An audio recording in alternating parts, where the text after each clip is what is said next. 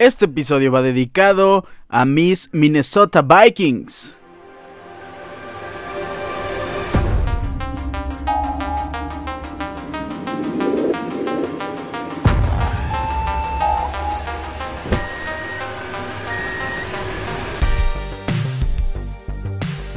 Dedico este episodio a mi equipo favorito de la NFL? Pues el pasado domingo hicieron algo inédito, un hecho histórico.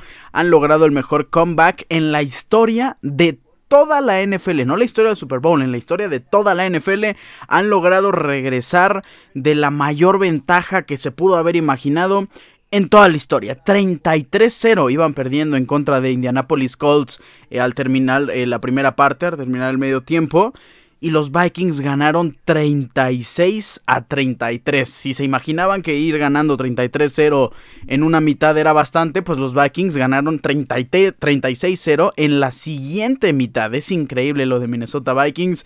Yo... Eh, la verdad es que les voy a ser muy sincero y, y, sí pensaba que Minnesota Vikings iba a perder este encuentro. Ya veía derrotado al equipo desde el primer cuarto porque llevaban una ventaja como por 23 puntos. Entonces, pues sí yo veía bastante triste al equipo. No, no le veía muchas esperanzas hasta que en la segunda mitad de repente empezó a remontar, empezó a subir, a jugar increíble. Grandísimo partido de Dalvin Cook, grandísimo partido de Justin Jefferson, ni se diga de Kirk Cousins, que cada vez me está convenciendo un poco más que deberían renovar el contrato por lo menos un año a Captain Kirk. Ya veremos qué pasa en la postemporada. Ya veremos qué pasa en el camino al Super Bowl. Si nos decepciona, sí, regresará a ser el Kirk Cousins del que opinaba en, en, en temporadas pasadas. ¿Cómo están? Hoy es martes 20 de diciembre, episodio número 172 de este su programa, Deportes Ricardo Cerón Podcast, día número 2 sin mundial.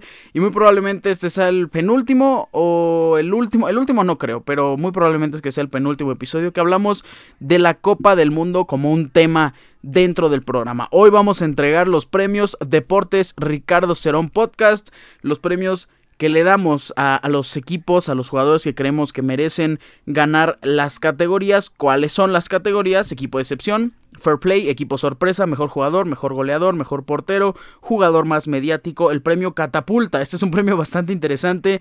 El mejor defensa, el mejor medio, el mejor gol, el jugador de excepción, el mejor jugador mexicano, el peor jugador mexicano y el mejor momento mexicano. También tenemos que hablar un poco más de la resaca que tenemos en esta Copa del Mundo, todo lo que ha pasado post mundial y vamos a hablar de la NFL la semana número 15, los resultados y la previa del Thursday Night Football entre Jacks y Jets de la semana número 16, también en Fantasy Football hablaremos de todo lo que pasó en la semana número 15. Como ya lo saben, el jugador top por posición, el resumen de los cuartos de final en nuestra liga de Fantasy Football y la previa de las semifinales porque ya se han definido. Comenzamos.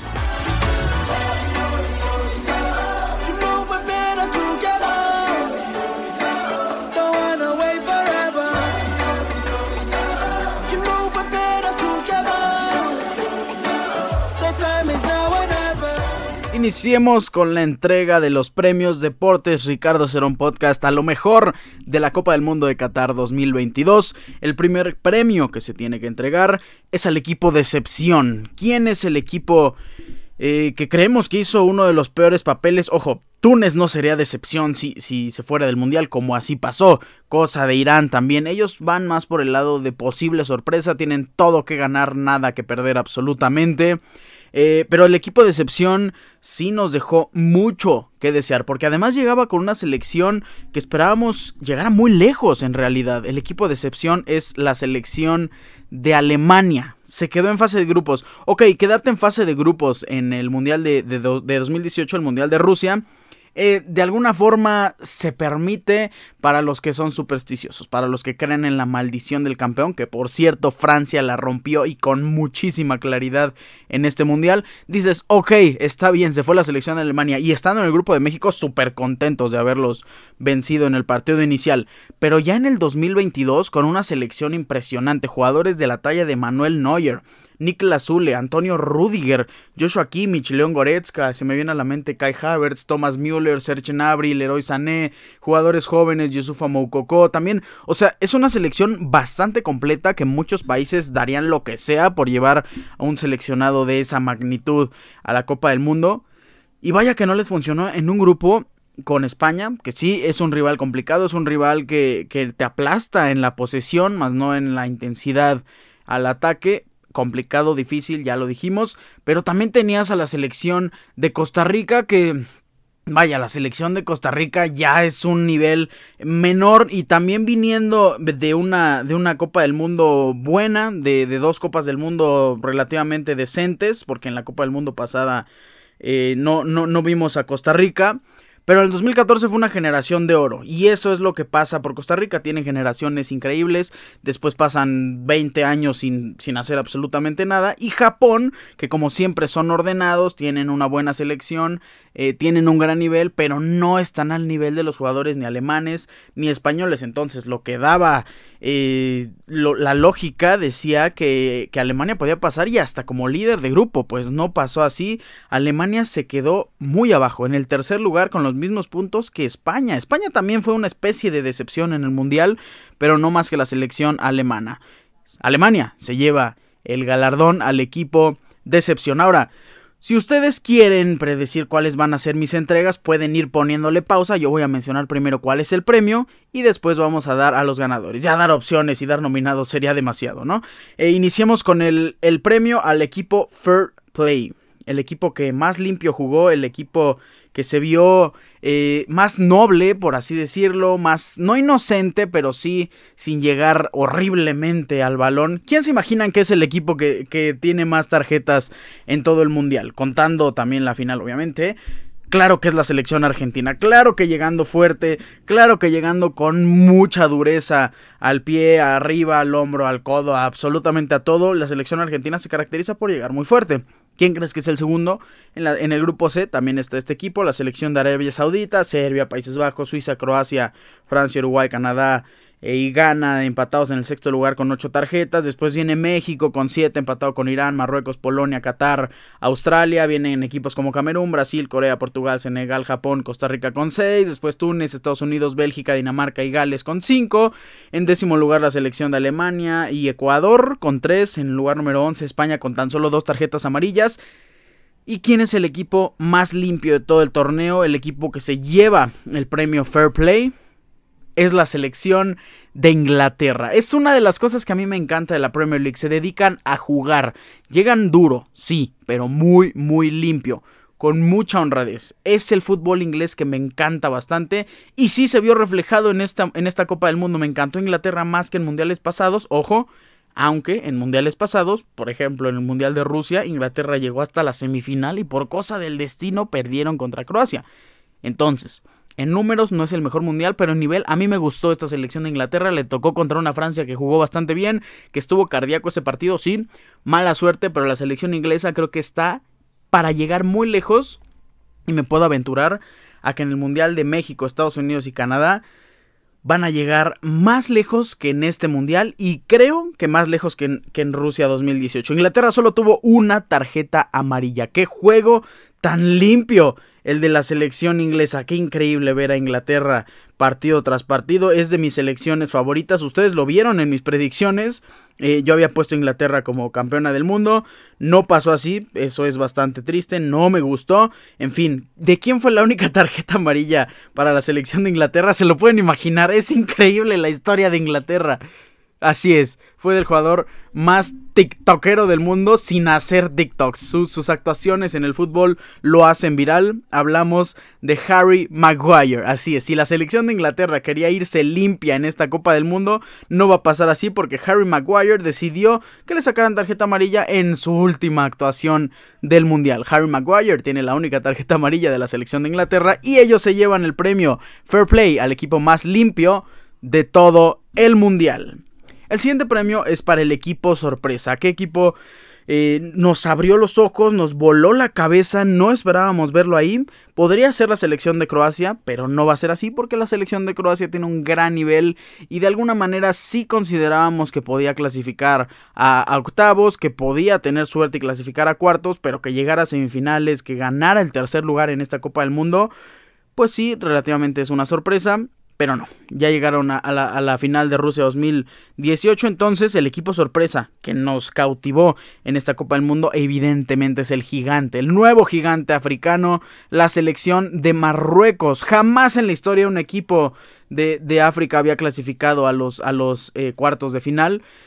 Pues ¿qué pasó? La selección de Marruecos no solo hizo eso, sino que llegó hasta el partido por el tercer lugar y esta como actual cuarto lugar de la Copa del Mundo. Marruecos es el equipo sorpresa y se lleva su merecido galardón. ¿Quién es el mejor jugador del Mundial? No hay de otra. En, los mundiales normalmente se le otorgan la mayoría de premios, eh, eh, vaya, positivos a los equipos que ganaron el mundial, a los equipos que llegaron a la final.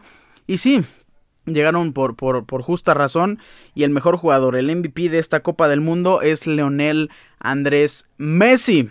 Evidentemente el número 10 de Argentina hizo un gran mundial, uno de los mejores mundiales de toda su carrera, consiguió el MVP oficial por la FIFA, que por cierto no ha habido un jugador en toda la historia que haya tenido dos MVPs en Copas del Mundo, Messi lo hizo en 2014 cuando perdieron la final en contra de la selección alemana. Y en 2022 por fin consiguiendo su ansiada Copa del Mundo, que por cierto, por dos, eh, cómo lo está disfrutando Leonel Messi, qué increíble es verlo gozar. Y la verdad es que sí, me, me pone contento ver a Leonel Messi disfrutando de esta Copa del Mundo. Al parecer Leonel Messi no la suelta, la tiene en sus manos 24/7 y qué padre es ver a, una estrella como Leo Messi ganar esta Copa del Mundo y levantar el máximo trofeo de, de, selecciones, yo creo que el máximo trofeo en la historia de las competencias. Leonel Messi es el mejor jugador del torneo, el máximo goleador. Kylian Mbappé lo tiene, evidentemente Qué actuación de Kylian Mbappé. Nadie jamás, hablando de récords, nadie jamás en la historia de las Copas del Mundo había metido cuatro goles. Porque muchos dicen que Kylian Mbappé metió tres goles. No, Kylian Mbappé anotó su gol en los penales, en la tanda de penales. Un gol a Dibu Martínez que ya lo hemos hablado por todos los tiempos. Dibu Martínez es un portero impresionante, es un portero de élite, es una persona nefasta, pero Qué buen portero. Y enfrentarte a él en los penales debe ser una de las cosas más terroríficas para un futbolista. Enfrentarte a Dibu Martínez debe ser aterrador, debe ser abrumante. Y Kylian Mbappé le metió tres penales en un solo partido, cuatro goles en todo el partido. Nadie había hecho eso a lo largo de toda la historia. Kylian Mbappé rompiendo récords de, vaya, de toda la Copa del Mundo a su temprana edad. Kylian Mbappé es el máximo goleador de la Copa del mundo. Ahora sí, vámonos con el mejor portero. ¿Quién se llevó el premio al mejor guardameta, al mejor atajador en esta Copa del Mundo? Eh, no se lo lleva Dibu Martínez, aunque creo que hizo buen mundial, aunque salvó a Argentina en los penales con Países Bajos y en la final, que vaya, decir en la final no es poca cosa, y decir en contra de Francia tampoco es poca cosa. El portero de la Copa del Mundo para mí es Dominik Livakovic. Si, si eh, Emiliano Martínez salvó a Argentina en un par de ocasiones, Livakovic lo salvó en todos los partidos que ganó la selección croata. En todos. Porque en todos le llegaron con mucha, mucha solidez a los croatas. Sí, Josko Gebardiol defendió, pero ah, de una manera impresionante. Pero de verdad que Dominik Livakovic salvó al equipo en innumerables ocasiones. Muy sólido, con mucho temple, con mucha presencia en el arco. No lo vimos eh, evidentemente muy bien en el partido en contra de la selección de Argentina, pero Livakovic es un portero que va a seguir bajo los tres palos de la selección croata y creo que no debería de estar en su actual club y debería de irse a uno más grande. ¿Cuál es el fit que le queda a Dominik Livakovic? Pues los expertos dicen que es un jugador más del estilo del Bayern de Múnich. Ahí sí que nada más y nada menos como suplente por ahora, evidentemente, de, de Manuel Neuer. Pero el mejor portero del Mundial para mí, Dominik Livakovic de Croacia. El jugador más mediático de esta Copa del Mundo. Aquí tenemos premio doble porque no, no, podemos omitir a Lucas Paqueta. Qué mediático fue el baile de Lucas Paqueta antes, durante y también después del Mundial. Seguimos viendo varios videos, varios TikToks, varias publicaciones. Es qué mediático es Lucas Paqueta. Qué increíble es la forma en la que engancha a millones de personas este jugador brasileño con sus bailes. Logró anotar un solo gol en la Copa del Mundo y todos, absolutamente todos, fueron a ver cómo bailaba Lucas Paqueta. Otro jugador mediático y, qué increíble estuvo también esta historia, qué divertido. Eh, todos sabemos que Sergio Cunagüero es streamer ahora después de retirarse del, fútbol. Estuvo eh, haciendo varias entrevistas con la selección argentina, estaba platicando con Lionel Messi y de repente aparece Papu Gómez y con un corte eh, extraño, un corte raro, no imaginábamos de quién era, pues resulta que Papu Gómez imitó el corte de David Beckham. Yo me reí bastante en esta entrevista con Kun Agüero y al parecer sí fue en serio lo de Papu Gómez. Entonces, qué super broma durante el Mundial y qué mediático se hizo el corte de Papu Gómez. Qué viral se volvió también estos memes y estas historias comparándolo con David Beckham. Papu Gómez y Lucas Paquetá se llevan el premio al jugador o los jugadores más mediáticos en este mundial. El premio Catapulta. Este premio me encanta porque es un jugador que, que, no tenía los reflectores que merecía hasta que la magia de la Copa del Mundo, donde absolutamente todos, todos los ojos del planeta voltean a ver este, este evento importante que dura un mes. Y aquí es donde los jugadores brillan y cambia, cambia completamente su carrera. La Copa del Mundo es como una catapulta para impulsar su carrera futbolística. Esperábamos mucho de Alexis Vega en esta Copa del Mundo y esperábamos que no regresara a México, pues hasta el momento no hemos visto ofertas claras, no hemos visto negociaciones de ningún club europeo hacia las Chivas Rayas de Guadalajara. Pero ¿quién creo que sí se va a ir en el mercado de, invierno que inicia el primero de enero y no va a regresar más a su club, a la Fiorentina de Italia? Es Sofian Amrabat, el jugador número 4 de la selección de Marruecos. Qué pedazo de futbolista. Parece que, parece que se divide en cinco Sofian Amrabats y que corren alrededor del campo y cuando volteamos a verlo nada más vemos a uno. Es increíble la forma en la que recorre el campo. Ha habido partidos de 14, 15 kilómetros para Sofía Amrabat en esta Copa del Mundo y aún así todos, todos los minutos que ha estado dentro de la cancha ha dejado lo máximo, ha dado el 120% de su capacidad. Sofian Amrabat es un jugador increíble que no vamos a ver en la Fiorentina, por lo menos eh, si, si, se queda esta, este último semestre para terminar el ciclo del, del año y de la temporada, seguramente se va a ir en la siguiente temporada porque, ojo a este dato y es bastante interesante y favorable principalmente para Amrabat, tiene 24 años. 24 años, es un jugador súper joven que puede jugar en cualquier equipo. ¿Cuál sería el fit perfecto? ¿Cuál sería el escenario ideal? Yo creo que el escenario ideal es el Liverpool. A Liverpool le falta un medio centro que recupere, porque tienes a Thiago, que es creador, tienes a Jordan Henderson, que también es muy bueno, eh, a Chamberlain, pero necesitas a alguien que recupere, que acompañe, que tenga de cerca a Virgil van Dijk y a Konate para que le den el pase, gire, de una apertura al balón y que también logre recuperar con mucha solidez. El jugador ideal es Sofian Amrabat. Claro que Kimmich hace lo mismo y que Kimmich tiene muchísimo más valor y que ha hecho más las cosas, pero porque ya está en Europa y porque ya lo hemos visto triunfar. A Sofian Amrabat le hace falta una sola oportunidad, la cual creo que se la puede dar un club grande después de esta Copa del Mundo. El jugador catapulta el premio. Catapulta al jugador que vamos a ver en escenarios grandes en muy poco tiempo es para Sofian Amrabat. El siguiente premio es la mejor, el mejor defensa del mundial. Creo que aquí es muy evidente. El mejor defensa de la Copa del Mundo se llama Josko Bardiol, el defensa central de 20-21 años de Croacia, que juega en el Leipzig. Él también pudo haber estado en el premio Catapulta porque ya no lo vamos a ver en el Leipzig. los medios aseguran que, el Chelsea está muy interesado en fichar a Josco Bardiol, que sería un suplente impresionante de Thiago Silva y, posteriormente el cambio generacional. Pero Josco. Bardiol se va a ir por 100 millones de euros mínimo. Es increíble lo de Bardiol, increíble lo de Leipzig y lo de increíble de la defensa croata. El mejor defensa de este mundial, Josko Bardiol. El mejor medio, Sofian Amrabat, claro que es el mejor medio de la Copa del Mundo. Muchos hicieron grandes méritos, muchos hicieron buenos papeles. Eh, vimos a buenos. Por ejemplo, Casemiro me gustó en este mundial y anotó un golazo para empezar la Copa del Mundo. Pero Amrabat, de inicio a fin, de inicio hasta el partido por el tercer lugar, jugando bastante bien todos, todos los minutos. Y otro jugador también que me encantó muchísimo, inesperado es Enzo Fernández. La selección de Argentina tenía una incógnita. Si jugaban con volantes, si jugaban con dos medios clavados y extremos, si Rodri de Paul iba a ser suficiente para estar en el medio campo recuperando, porque tampoco tenemos al motorcito de Paul muy afinado ahí eh, recuperando. Si McAllister merecía estar en el cuadro titular, a lo mejor, si, si las cabras, eh, perdón, si las, si las eh, vacas sagradas iban a ir, pues no llegó un jugador bastante joven, Enzo Fernández del Benfica, a adueñarse por completo del medio campo argentino. Por completo, titular indiscutible. Enzo Fernández para la FIFA se ganó el mejor jugador joven. A mí me gustó. Por ahí estaba discutible con Julián Álvarez porque también tuvo un gran mundial. Pero Enzo Fernández, para mí, junto a Sofian Amrabat, son los mejores medios del mundial. Los dos no deberían de estar ahora en los clubes que pertenecen. Deberían de llegar a la élite en muy poco tiempo. Ambos son jóvenes, ambos son muy buenos, ambos dominan el medio campo y entienden a la perfección el juego. Además, el golazo que le metió Enzo Fernández a México fue maravilloso. Increíble ese golazo. ¿Quién se lleva el mejor gol en esta Copa del Mundo?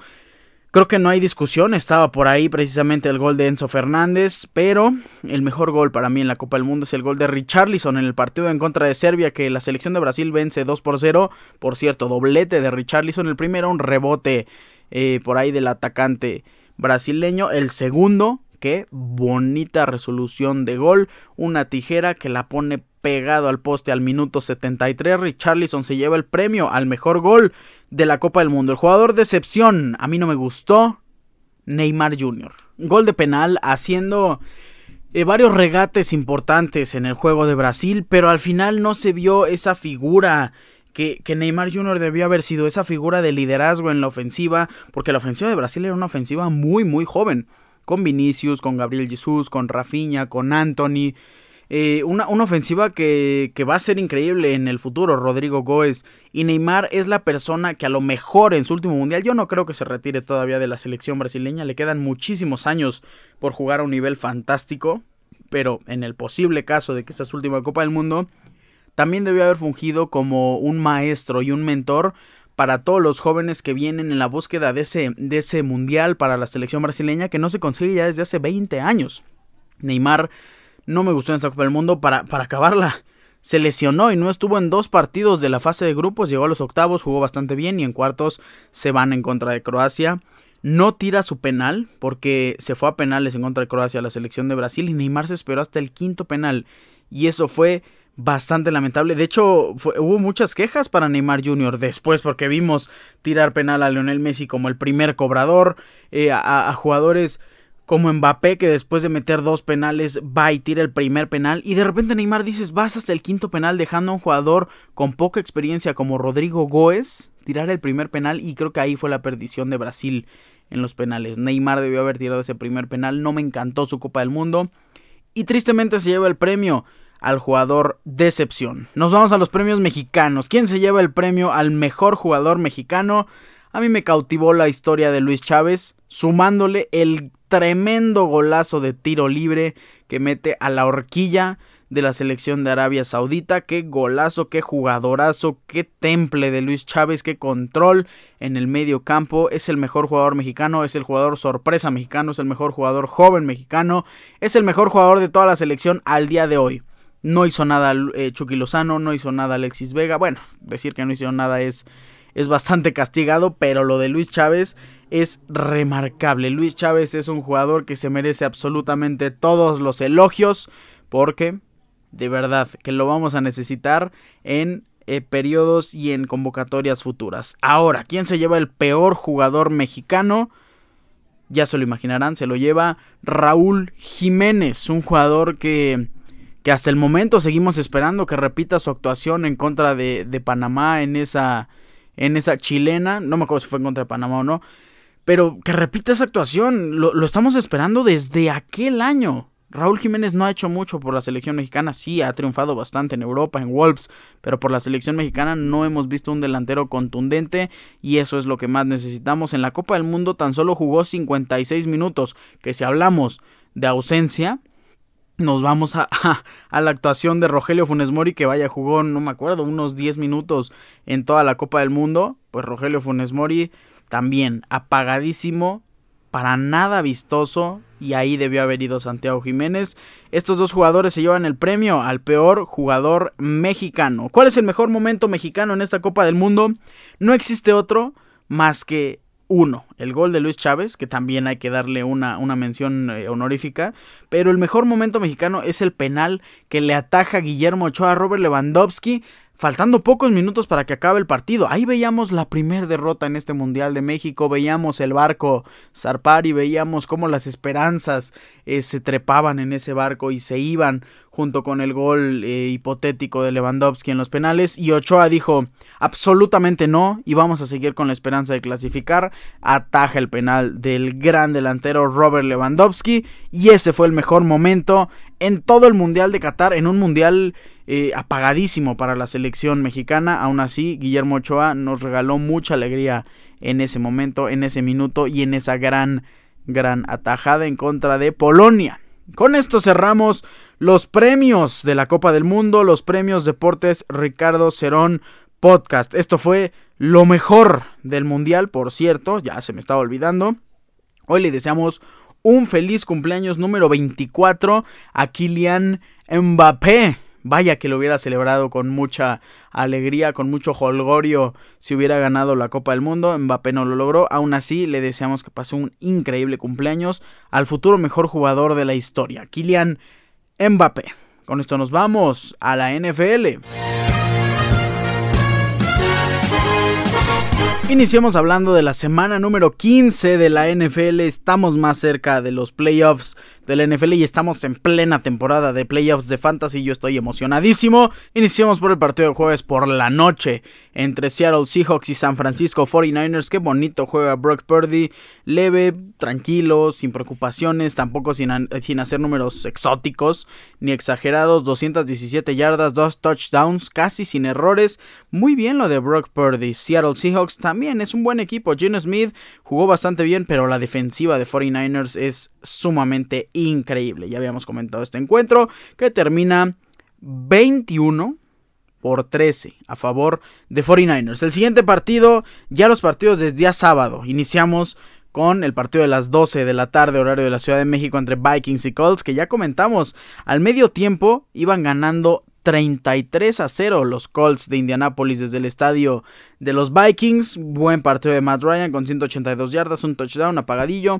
Zach Moss tuvo 81 yardas, eh, Dion Jackson 55 porque se lastimó muy al inicio del partido Jonathan Taylor y es probable que se pierda lo que resta de la temporada. Eh, repito, iban ganando 33-0. Después Vikings eh, vence 33, 36 a 33. Y al final, en la prórroga, porque eh, eso pasó en los últimos, al terminar el encuentro, pues se fueron 33, 36, 36, perdón, al overtime.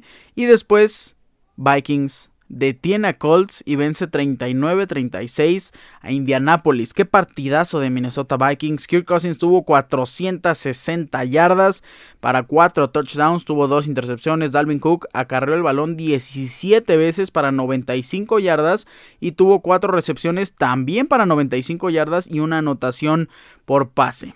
Eh, Justin Jefferson tuvo 12 recepciones para 123 yardas y un touchdown. Y para mí el mejor jugador, KJ Osborne, con 10 recepciones para 157 yardas y una anotación recibiendo. Adam Thielen también recibió un pase de anotación, tuvo 3 recepciones, 41 yardas. TJ Hawkinson, que me está quedando de ver un poco, tuvo 3 recepciones para 33 yardas. 39-36 la victoria de Minnesota Vikings. En el siguiente partido, Browns en contra de Ravens. Eh, al parecer Vikings y Colts se acabaron los puntos porque Ravens solo hizo 3 y Browns solo hizo 13 apagado también el encuentro, 161 yardas para Dishon Watson, una anotación por pase, Nick Chubb corrió 21 veces para 99 yardas y con Ravens no jugó Lamar Jackson, Tyler Huntley tuvo 138 yardas y una intercepción, cero anotaciones, estuvo bastante triste porque llegaba a la zona de gol y le interceptaban o perdían el balón o cualquier cosa pasaba para que Ravens no anotaran y solo tuvieron un gol de campo de Justin Tucker, hasta le bloquearon una patada a Justin Tucker el sábado por la noche. Partido de prime time, partido divisional. Eh, Bills de Buffalo en contra de Miami Dolphins, donde el clima eh, a, inicios del día parecía bastante nevado, parecía que iba a ser muy pesado el clima, muy frío, muchísimo viento. Se calmó en la noche, al final del encuentro regresó por ahí la nevada. Y Bills vence 32 a 29 a Miami Dolphins. Al final los Bills logran vencer con un buen partido de Josh Allen haciendo 304 yardas. 4 touchdowns por aire, corrió 10 veces para 77 yardas. Josh Allen es el corredor y el pasador de este equipo. Singletary corrió 13 veces para 42 yardas nada más. Dawson Knox tuvo 6 recepciones para 98 yardas y una anotación de touchdown. Por parte de Dolphins, Tua Tagovailoa o Tango Bailoa hizo 234 yardas, dos anotaciones por aire. Raheem Mostert corrió 17 veces para 136 yardas. Tyreek Hill recibió 9 pases para 69 yardas y una anotación. Y Jalen Waddle solo 3 pases, pero para 114 yardas y también una anotación por aire. Buen partido de, de Jalen Waddle, buen partido de Tagovailoa, buen partido de Mostert. Lamentablemente se enfrentaron a unos Bills. Y cuando Josh Allen está intratable. Es muy difícil vencer a Buffalo. Ya es eh, domingo, partido desde las 12 de la, de la, tarde. Los Bears en contra de Eagles. Qué partidazo de Justin Fields. ¿Vieron esa jugada increíble de Justin Fields donde se zafa de cuatro jugadores? Anota Qué increíble Justin Fields, qué bonito corre. Eh, lanzó 14 veces, lanzó 21, completó 14 para 152 yardas y 2 touchdowns aéreos. Justin Fields también corrió 15 veces para 95 yardas, pero si hablamos de dominar el encuentro por aire y por tierra, escuchen estos números.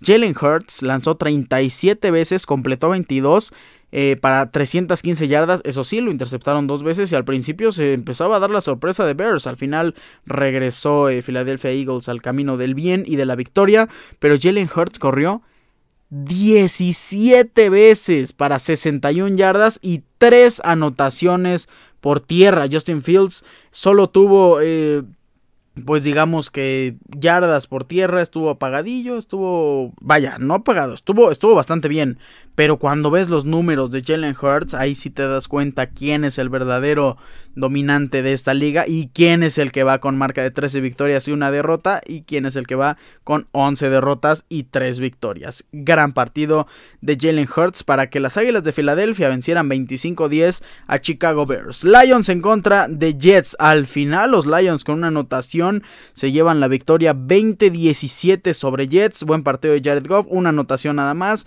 Los acarreos estuvieron apagados, 52 yardas para Dender Swift y Jamal Williams 33, Amor Saint Brown 7 recepciones para 76 yardas y por parte de Jets regresa Zach Wilson a la titularidad para 37 intentos, 18 completos, 317 yardas, 2 anotaciones por aire, una intercepción.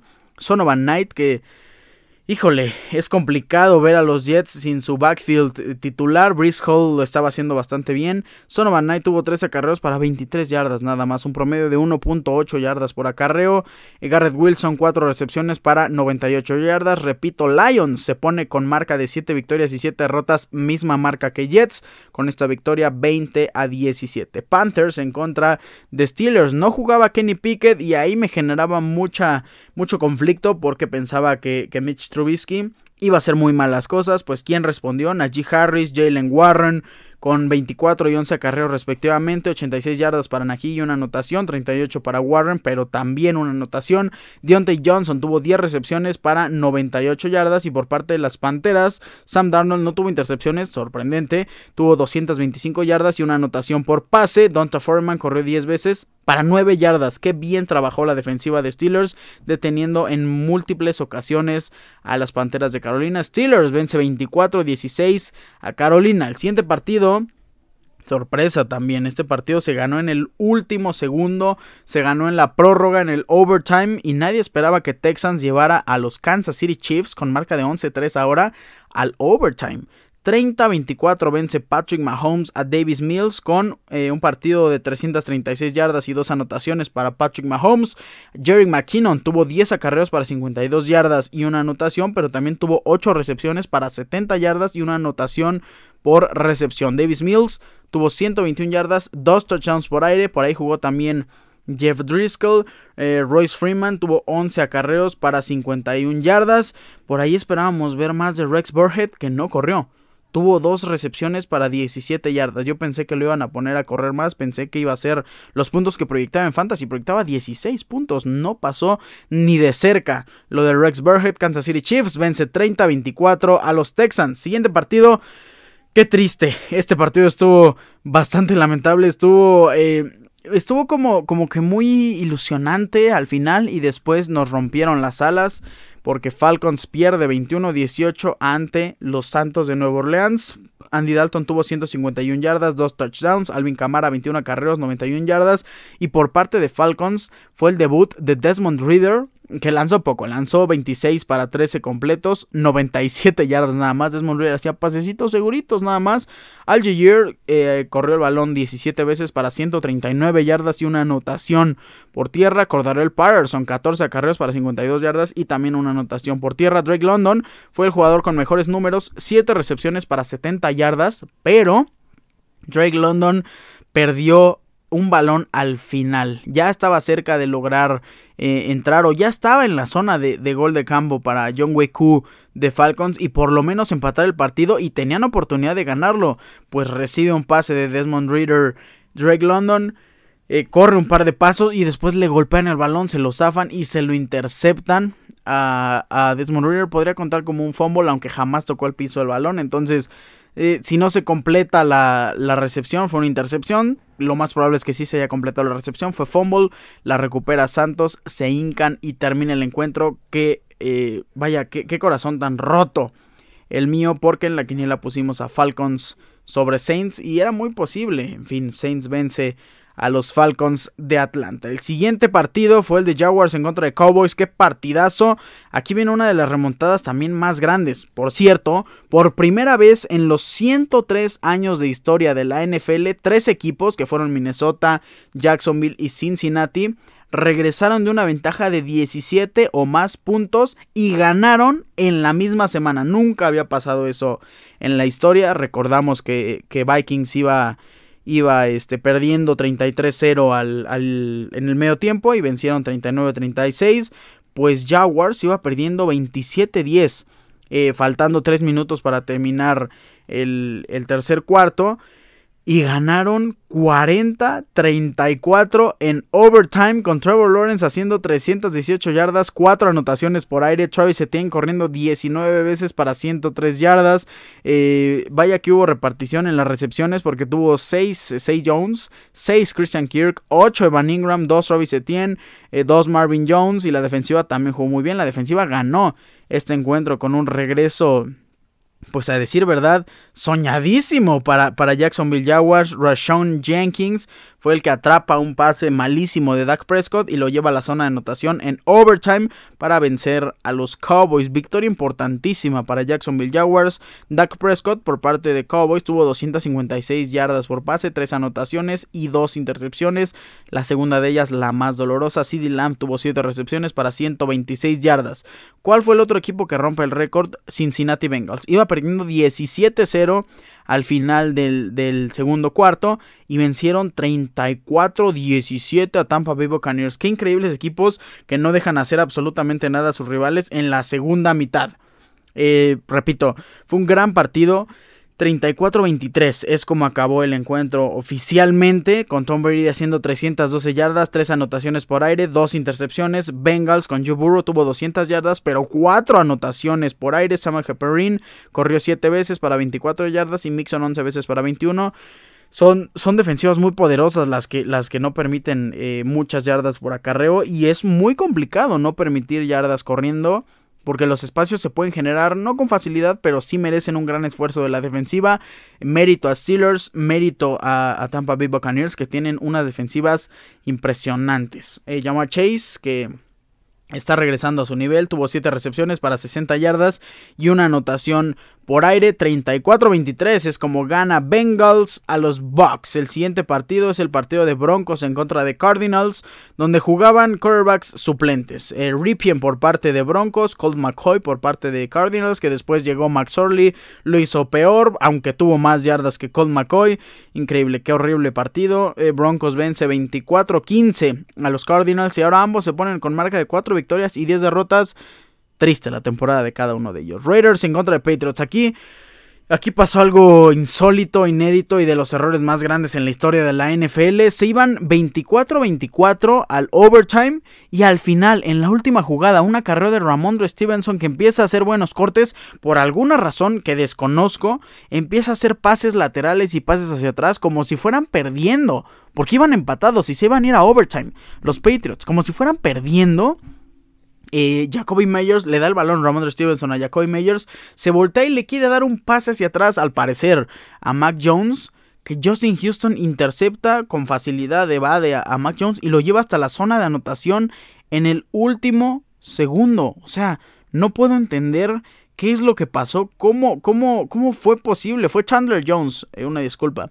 Eh, pero, pero Patriots pierde el partido en esta última jugada sin sentido, sin razón, con una equivocación infantil, regalando el balón cuando, cuando si, si lo perdían era muy peligroso y si solo pues tacleaban a Ramondre Stevenson, si no lograban avanzar, te ibas a overtime y ya tenías la oportunidad de ganar. Pues no, Perdió eh, Patriots, Raiders gana 30-24 y le quitan una oportunidad grandísima para clasificar a los playoffs a los Patriots. Ojo si no pasan por una victoria, porque vamos a recordar esta jugada. El siguiente partido, apretadísimo. También Chargers en contra de Titans. Al final, Chargers vence a Titans en el último eh, drive 17 en el cuarto cuarto. Chargers con Justin Herbert, 313 yardas, 0 anotaciones y 2 intercepciones. Austin Eckler tuvo anotación corriendo. También Austin Eckler tuvo un partido apagado, pero tuvo buenos acarreos y buenas yardas, 58, repito una anotación. Kelly también tuvo una anotación por tierra y por parte de Titans, Ryan Tannehill 165 yardas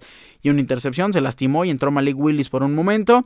Y Derrick Henry, como ya lo conocemos, 21 acarreos, 104 yardas y una anotación por tierra. Chargers se pone con marca de 8 victorias y 6 derrotas y vence 17-14 a Tennessee Titans. El siguiente partido que tenemos que comentar en esta semana de NFL es un partido que me gustó mucho.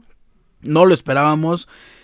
Giants vence a Washington Commanders. Giants se pone con marca de 8 victorias, 5 derrotas y un empate. Precisamente hace unas semanas en contra de Washington Commanders.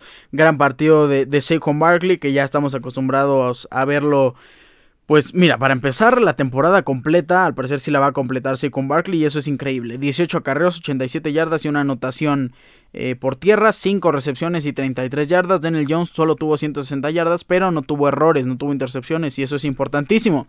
Taylor Heineke tuvo 249 yardas y una anotación de touchdown. Eh, Jahan Dodson, 4 recepciones, 105 yardas y una anotación. Terry McLaurin, 6 recepciones y 70 yardas. Brian Robinson, 12 acarreos y 89 yardas. Antonio Gibson tuvo 5 acarreos y 21 yardas nada más. Giants, sorpresa porque la defensiva de Washington Commanders estaba jugando impresionantemente bien. Vence 20-12 a Commanders y se pone con 8 victorias, 5 derrotas y un empate, posibilidad de clasificar a los playoffs. Y el día de ayer, Monday Night Football, Packers en contra de Rams, Aaron Rodgers en contra de Baker Mayfield, que tuvo un debut soñado, un debut de película de Hollywood. En, en, la semana pasada venciendo muy bien, obteniendo la victoria para LA Rams. Pues en esta semana tuvo 111 yardas, una anotación por aire y una intercepción. Cam Makers tuvo 12 acarreos para 60 65 yardas, perdón. Y K-Makers también tuvo otras recepciones para 35 yardas. El, jugador que más recepciones tuvo fue Tyler Higby. Cuatro recepciones para 27 yardas y una anotación de touchdown. Baker Mayfield, eh, Baker Mayfield fue un pues al parecer fue una estrella que brilló nada más el primer partido porque lo vi muy mal, sumando solo 12 puntos para Rams. Entendemos que se deba adaptar al equipo todavía y que posiblemente tenga mejores eh, escenarios, mejores actuaciones en lo que le queda, pero no creo que Rams lo renueve. Packers, por su parte, con Aaron Rodgers, tuvo 229 yardas, una anotación de touchdown, una intercepción también. En los acarreos, Aaron Jones tuvo 17 acarreos para 90 yardas, pero el que se llevó los touchdowns fue AJ Dillon, con 11 acarreos y 36 yardas, dos anotaciones por tierra. Romeo Dobbs tuvo 55 yardas, 5 recepciones. Christian Watson, que lo estábamos viendo hacer números eh, de gente mayor, pues se apagó en este partido, solo tuvo 4 recepciones para 46 yardas. Aaron Jones se llevó el touchdown aéreo de Aaron Rodgers, el único. Eh, cuatro recepciones, 36 yardas y repito la anotación por aire para Aaron Jones. Y para los Packers que se ponen marca de 6 victorias y 8 derrotas que clasifiquen todavía se ve muy difícil pero no es imposible. 24-12 para los Packers sobre los Rams. Tenemos también previa del Thursday Night Football Jets en contra de Jaguars. Jets que vienen de perder ante, ante Lions y Jaguars que vienen de ganar en overtime impresionantemente sobre Cowboys. Es complicado, espero grabar un episodio el día miércoles previo a toda la semana, si no, eh, creo que va a ganar Jaguars este partido del jueves a las 7.15 y ya estaremos comentando el día viernes todo lo que pasa en la semana número 16 de la NFL. Con esto nos vamos al Fantasy Football. Hoy tenemos que comentar en Fantasy Football dos cosas. La primera, el mejor jugador por posición en la semana número 15. Y la segunda, vamos a comentar nuestra liga de Fantasy Football porque ya tenemos definidas las semifinales. Por ahí creo que hay un problemilla con la aplicación de Fantasy. Espero que lo resuelvan antes del día jueves, sería lo más probable. Y si no, pues nos vamos con los partidos que tenemos. Así los vamos a comentar el día de hoy, pero les voy a decir cuál es el escenario que debió haber pasado y que la computadora debe de arreglar. Iniciemos con los mejores jugadores de la semana número 15 de Fantasy Football. ¿Cuáles son las mejores estadísticas que tuvimos en la posición de quarterback? Bueno, no nos debería de sorprender tener una buena actuación de Josh Allen, una buena actuación de, Jalen Hurts, que son los jugadores top en esta semana. Y hoy hubo, eh, perdón, esta semana tuvimos varias eh, buenas actuaciones. Josh Allen haciendo 35 puntos, Hurts 34, Mahomes 32, Kirk Cousins 32. Fue bastante alta esta semana. Pues el mejor jugador fue Josh Allen con 35 puntos.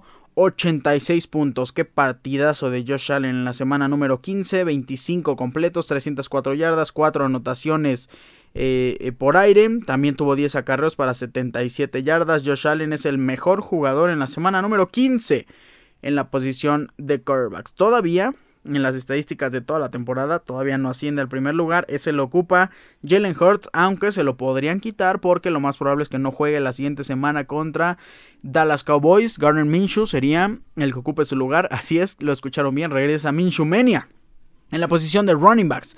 Para sorpresa de muchos, el mejor running back de la semana número 15, que ya es semana de playoffs, es Jerick McKinnon, 34.20 puntos para el running back ex de, ex de Vikings, que ha estado jugando intermitentemente en Kansas City Chiefs. Tuvo solo 10 acarreos para 52 yardas y una, y una anotación de touchdown por aire, pero tuvo 8 recepciones para 70 yardas totales y también tuvo una recepción de touchdown por aire. Repito, 34.20 después de hacer una semana de 32.40 puntos y una de 14 puntos. Así que ojo con Jerry McKinnon porque en la semana 16 es un start sí o sí. Ahora sí, un gran start. Jerick McKinnon, el mejor jugador en la posición de running back. Dalvin Cook en segundo lugar hizo 27 puntos, también muy mencionable. El siguiente jugador es Say Jones, que hizo 34.90. Ahora los, los, jugadores hicieron de 34 puntos. 8 este, 8 targets, 6 recepciones para 75% eh, por ciento de, recepción, el porcentaje de recepción, 109 yardas y 3 recepciones de, touchdown. También por ahí tuvo dos acarreos, tuvo un target en la zona roja, recibió muchísimos pases de anotación y eso estuvo bastante bien. Say Jones se ha estado convirtiendo en el arma principal de Trevor Lawrence ha tenido un calendario muy fácil en contra de la defensiva número 25, 27 puntos, en contra de la defensiva número 32 hizo 21 puntos, Dallas que es la defensiva número 29 hizo un total de, de 34.90 puntos, entonces eh, pues por ahí Jalen, eh, perdón, Say Jones ha tenido buenos puntos, pero se enfrenta a New York Jets, que es la defensiva número 2 en contra de los, de los receptores. Entonces por ahí se puede poner un poco complicado el panorama en los playoffs. Yo todavía no diría que inicien a Say Jones, hay que tener un poco de cuidado, pero él fue el mejor receptor en esta semana. El mejor jugador en la posición de tight end en la semana número 15 de Fantasy Football. A mí me agrada bastante este jugador y me gusta mucho cada vez que ha estado en el top de su posición por semana. Es George Kittle, end de los San Francisco 49ers, 25.30 puntos. El segundo lugar fue Juwan Johnson con 22.7. Después Dawson Knox con 21.8 puntos. Pero George Kittle hizo una muy buena semana. Ya pasó mucho tiempo desde el jueves por la noche que tuvo un gran partido en contra de Seattle Seahawks. Tuvo solo 4 recepciones. Puede parecer poco, pero 93 yardas y 2 anotaciones por aire. Eso da muy buenos puntos en contra de Seattle, que es la defensiva número 31 en contra de los Titans ahora se enfrenta a una defensiva muy complicada. En la semana número 16 se enfrenta a la defensiva número 2 en contra de Titans, que es Washington Commanders. Creo que no va a ser muy buenos puntos. Rápido, para terminar, nos vamos con el mejor jugador en la posición de kicker. Chase McLaughlin de Indianapolis Colts hizo 20 puntos fantasy en esta semana número 15. Va a tener una semana también positiva en la número 16. Y la mejor defensiva de la semana número 15 fue también Indianapolis Colts con 21 puntos. Giants también tuvo buen partido con 17 puntos. Browns tuvo 14. Lions tuvo 13 puntos. Estos fueron los jugadores top por posición en la semana número 15 de Fantasy Football. Ahora hablemos de los playoffs, porque ya iniciaron y estoy muy contento, principalmente porque su servidor ha clasificado a la semifinal. Eh, vamos a comentar cuál es el criterio de, de acomodo en esta, en esta fase final de Fantasy Football. Normalmente se enfrenta el mejor equipo en contra del peor, pero la aplicación ha tenido un problema, porque el mejor equipo sembrado es Gilbert Team, está en primer lugar y en teoría se debería de enfrentar contra White Horse contra Josh, que es el sexto lugar, y su servidor que clasificó en segundo, se debería de enfrentar en contra de Mike Corp de Guillermo, que clasificó en cuarto lugar. La aplicación nos dice que Gilbert Team se enfrenta a Mike Corp, Whitehorse se, enfrenta a Deportes Ricardo Cero Podcast.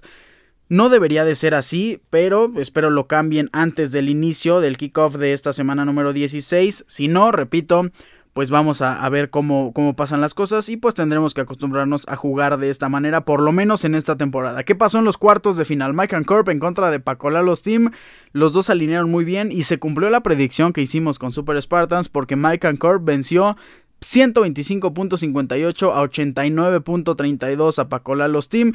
En los otros cuartos de final me siento muy culpable, debo de admitir que Atlante FC eh, recurrió a, mí para buscar un start y un sit en esta semana y le dije que dejara fuera a Jerry McKinnon, que fue el mejor corredor de toda la semana y muy probablemente si lo hubiera metido por cualquier jugador hubiera ganado. Me siento bastante mal. Qué bueno que no era mi equipo. Atlante FC pierde 129.24 a 131.00. Qué horrible perder por esa cantidad de décimas. Eh, buen partido de Patrick Mahomes, buen partido de Najee Harris, de AJ Brown, de Deontay Johnson. Donde falló Atlante FC fue en meter a Pat Fairmouth porque si metía a Dawson Knox, que me consta ahí estaba la disruptiva, disruptiva de quien metía. Dawson Knox hizo 21.80 puntos, Pat Fairmouth hizo 0.00. Whitehorse avanza a las semifinales venciendo a Atlante FC.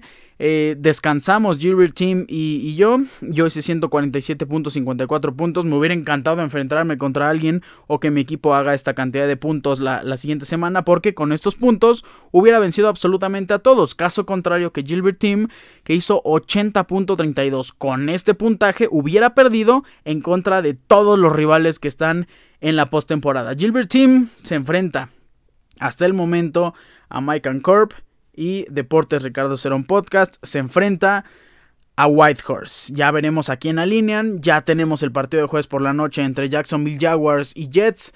Eh, si, si, me apuras, si tenemos que comentar starts and seats, diría que Garrett Wilson es un start por parte de Jets, los corredores no, Zach Wilson no y la defensiva para nada. Y por parte de Jaguars se me complica porque Trevor Lawrence me gusta mucho cómo ha estado haciendo las cosas, pero es la defensiva número 2, la de Jets en contra de quarterbacks. Yo no iniciaría a Trevor Lawrence si tienes a lo mejor un Dishon Watson me atrevería a meter a, a Dishon Watson que va en contra de New Orleans Saints. De, em, Trevor Lawrence es un sit esta semana. Eh, en el backfield, Travis Etienne es un start. Say Jones también me contengo un poco. Si no tienes opciones, si se te lastimaron varios o hicieron un mal partido, por ahí Say Jones podría entrar. Christian Kirk es un start. Eh, Evan Ingram, híjole, Evan Ingram también me genera mucho conflicto. Pero sí metería a, a Evan Ingram. Esto en los starts and sits de la semana número 16, semana de semifinal en Fantasy Football. Ya estaremos comentando el Start and Sit completo y las predicciones de qué es lo que puede pasar en nuestra liga el miércoles o el viernes si pasa el Thursday Night Football. Repito, esperemos que la aplicación cambie el orden de, los enfrentamientos porque si está eh, configurado distinto y no es lo que esperábamos, por lo menos no es lo que prepara cualquier equipo. Como bien dicen, si quieres ser campeón tienes que ganarle absolutamente a todos, pero creo que a Gilbert Team le hubiera gustado más enfrentarse a Whitehorse que a Mike Corp. Por la proyección, a mí me hubiera encantado más enfrentarme a Gilbert Team que a Whitehorse o Mike Corp, pero evidentemente no estamos controlando eso. Eh, con esto terminamos la, la sección de Fantasy Football. Y también terminamos el episodio número 172. Yo les agradezco muchísimo su amable sintonía. No me voy sin antes recordarles mis redes sociales. Arroba Ricardo-Cerón- en Instagram, Ricardo Cerón en Facebook. Recuerden, Cerones con Z, pasenla increíble, disfruten todo lo que queda de semana. Tenemos varios eventos. Regresa la poderosa Liga MX. Se acaba el fútbol horrible y regresa el fútbol champagne de la Liga MX. Se termina el Mundial. Y bueno, no nos queda de otra más que comentarlo. Ya estaremos explicando cómo va a regresar la dinámica de los episodios, porque después de la fiebre del mundial y de grabar diario, tenemos otra vez que regresar a los lunes y a los viernes. Ya estaremos comentando también la Fórmula 1 que empieza a tener noticias. Se van de vacaciones los equipos, pero regresan en enero, por ahí a mediados o a finales, inicios de, de febrero. Ya tenemos muy buenas noticias de todos los equipos. Ya se han confirmado, por cierto, también todos los números que van a usar la siguiente temporada, los 20 pilotos de Fórmula 1 y la temporada inicia en marzo en el GP de Bahrein que ya conocemos. Estaremos regresando con más noticias. Mientras tanto nos escuchamos el día viernes. Yo les mando un fuerte abrazo. Bye.